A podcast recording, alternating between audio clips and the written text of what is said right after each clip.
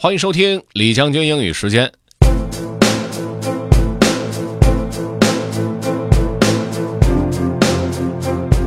今天跟大家讲的这个内容呢，稍微有一点点的深哈，其实呃也不算深，就是比较稍微专业一点点。呃，是关于 growth and proficiency，就是在教育方面的一个内容。这两个词儿 growth 和 proficiency 在前段时间在美国讨论比较多，因为当时呢，这个有一个议员啊，马上有个参议员哈，马上问了马上就要就任的教育部长这两个词的区别，而这个教育部长好像不知道他在说什么，这就让很多人困扰了。因为 growth versus proficiency 在教育界一直是非常热门的话题。我们一起来听听看吧。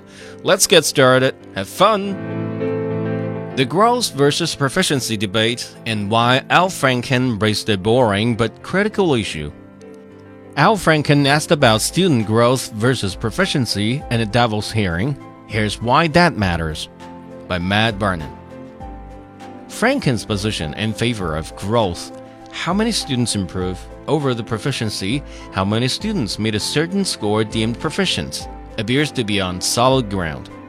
A 2008 survey of education researchers found that more than 2 in 3 said that value added metrics, which examine how much students grow from year to year, are a good way to measure school quality.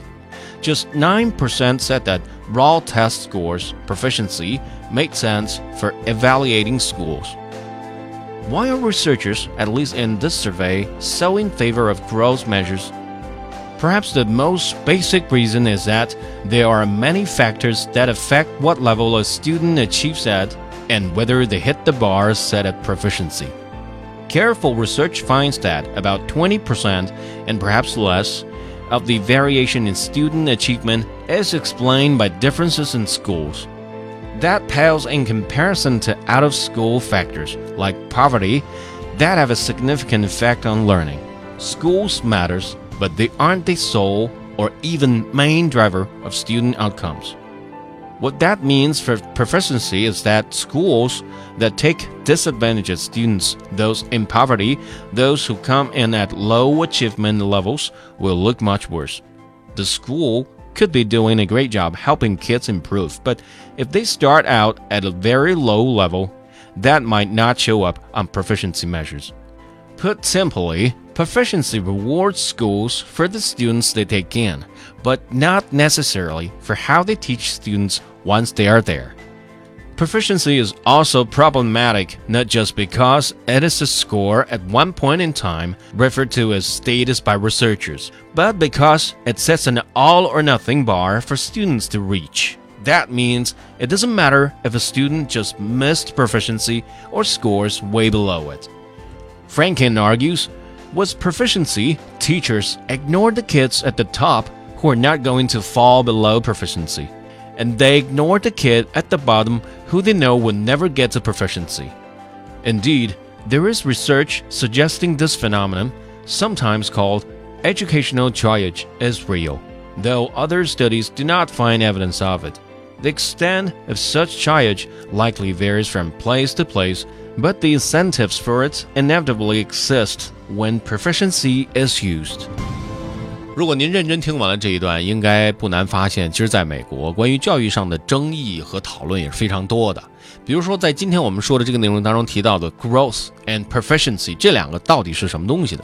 在这儿呢，growth 指的是成长和进步，而 proficiency 指的就是达到某一个标准。这篇文章的焦点在于应该如何考核学校。和老师，是根据他们的学生的提高和进步怎么样，还是根据他们有多少学生来达到某一个固定的标准？而这个参议员 Franken 他的观点呢是，如果只用 proficiency 来考核的话，那么最好的学生不会受到老师的关注，因为他们已经及格了，他们已经很优秀了；而最差的学生也不会受到老师的关注，因为他们没有太多希望达到及格。而如果说用 growth 来考核的话，那么所有的学生都应该会受到关注，或者至少激励学生的逻辑应该是这样的。当然都很重要，而 growth 更难以测量。文章的后半部分也分析了两者的其他的利和弊。